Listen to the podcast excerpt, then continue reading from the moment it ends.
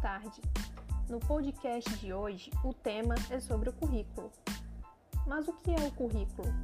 A palavra currículo vem do grego curriculum e significa pista de corrida. A palavra tem muitos sentidos e várias definições são apresentadas. Tradicionalmente, o currículo pode ser entendido como a seleção de um conjunto de conhecimentos e saberes ordenados e produzidos pela sociedade a serem desenvolvidos em situações de ensino e aprendizagem. Ele compreende conhecimentos, técnicas e recursos, entre outros, dispostos em conjunto de matérias e disciplinas escolares, com indicações para sua efetiva consolidação e avaliação.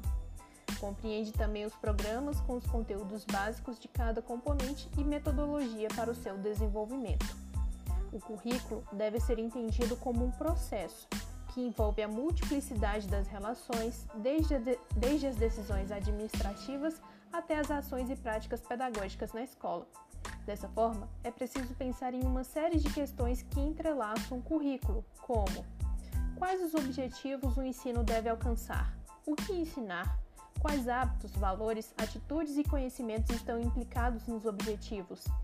Quais conteúdos e saberes devem ser ensinados? Quais conteúdos e saberes não devem ser ensinados? Quais recursos metodológicos utilizar? Com que materiais ensinar? Como avaliar? Entre outras questões.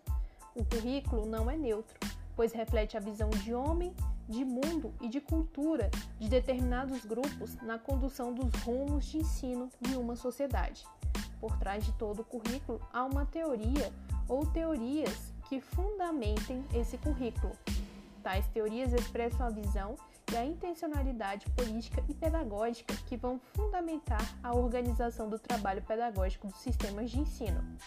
Como exemplo, temos o Currículo em Movimento da Secretaria de Educação do Distrito Federal, que tem como pressupostos teóricos a pedagogia histórico-crítica e a psicologia histórico-cultural.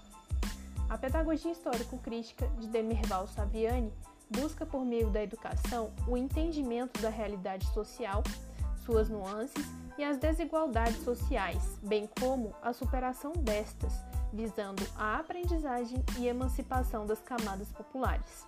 Entende que a escola, ao mesmo tempo que atua para a manutenção do status quo, assume a função de garantir o direito às aprendizagens dos conhecimentos historicamente acumulados pela sociedade em situações favoráveis à aquisição dos conhecimentos, na busca pela superação das desigualdades e pela emancipação das classes trabalhadoras, elevando a sua consciência de classe.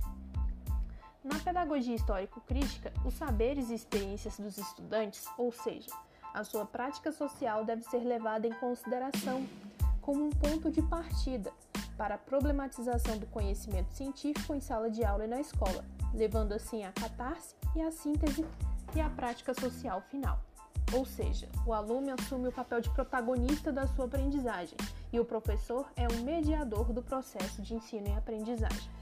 Dessa forma, a psicologia histórico-cultural, que tem como um de seus maiores expoentes Lev Vygotsky, preconiza as relações humanas na escola, pois todos os atores envolvidos contribuem para o desenvolvimento uns dos outros, sendo a aprendizagem concebida como um processo de interações entre os estudantes com o mundo, seus pares, professores e a linguagem. Essa atividade foi feita para o curso de Coordenação Pedagógica Projeto Aprender Sem Parar, turma T3. Aluna Aline Alves de Almeida, tutora Adriana Dantas.